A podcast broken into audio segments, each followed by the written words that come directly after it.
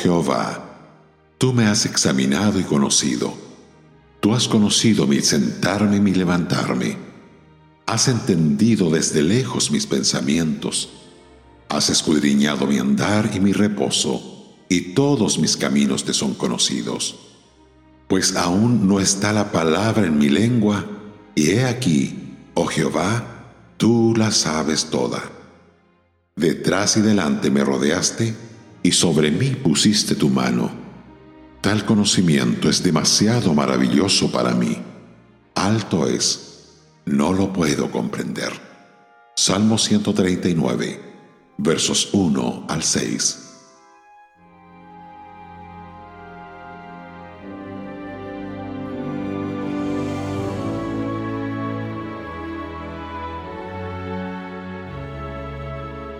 Dios es tan grande, mi Dios es tan grande, tan fuerte y potente, nada es imposible a mi Dios.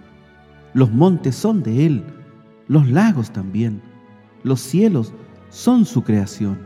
Mi Dios es tan grande, tan fuerte y potente, nada es imposible a mi Dios. Si los seres humanos insisten en ser enemigos de un Dios tan grande, entonces ellos se merecen el destino que les espera. Esto es, abreviando el sentido de la meditación de David en este salmo magnífico, dedicaremos cuatro meditaciones para leer algunos pensamientos de este maravilloso salmo. Meditaremos hoy en los primeros seis versículos. Versículos 1 y 2. En primer lugar, Comienza este salmo con la omnisciencia de Dios. Dios lo sabe todo.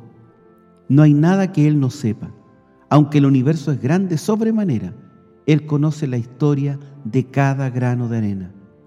Pero aquí es su conocimiento de la vida del individuo que está bajo consideración. Al día de hoy llegamos a casi 8 mil millones de habitantes en la Tierra, pero Dios está íntimamente familiarizado con cada uno de ellos. Él nos conoce y sabe todo acerca de cada uno de nosotros. Se dice que por cada persona viva en este mundo hay 13 o 14 que ya han muerto.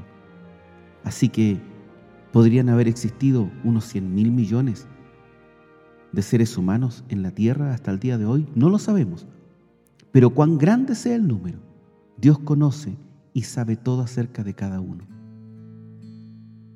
Dios nos ha escudriñado y conocido, nuestras palabras y hechos, pensamientos y motivos.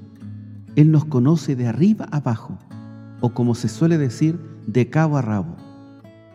Sabe cuando nos sentamos para descansar y cuando nos levantamos para involucrarnos en alguna de las actividades de la vida. Puede ver lo que estamos pensando. Y es más, aún anticipa nuestros pensamientos. El verso 3 nos dice que Él nos ve cuando caminamos y al acostarnos. En otras palabras, nos mantiene bajo vigilancia continua. Ningún camino nuestro queda escondido de Él. En el verso 4, sabe lo que vamos a decir antes de que lo digamos. El futuro tanto como el pasado y el presente están completamente abiertos ante Él. El verso 5 añade un pensamiento que también se dice en Hebreos. El capítulo 4, verso 13 de Hebreos dice, y no hay cosa creada que no sea manifiesta en su presencia. Antes bien, todas las cosas están desnudas y abiertas a los ojos de aquel a quien tenemos que dar cuenta. Al ser su conocimiento de nosotros tan inconcebiblemente absoluto, Él nos puede guardar. Detrás y delante nos rodea. Siempre tiene su mano sobre nosotros para protegernos. El verso 6 nos dice que el conocimiento infinito de Dios nos deja boquiabiertos. Queda más allá de nuestra comprensión.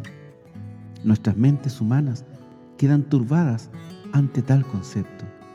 Es demasiado alto para que lo comprendamos.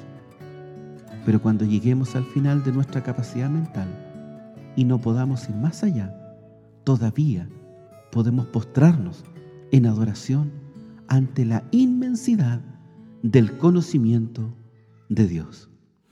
Toma nuestros corazones, llénalos de tu verdad. Radio Gracia y Paz, acompañándote cada día.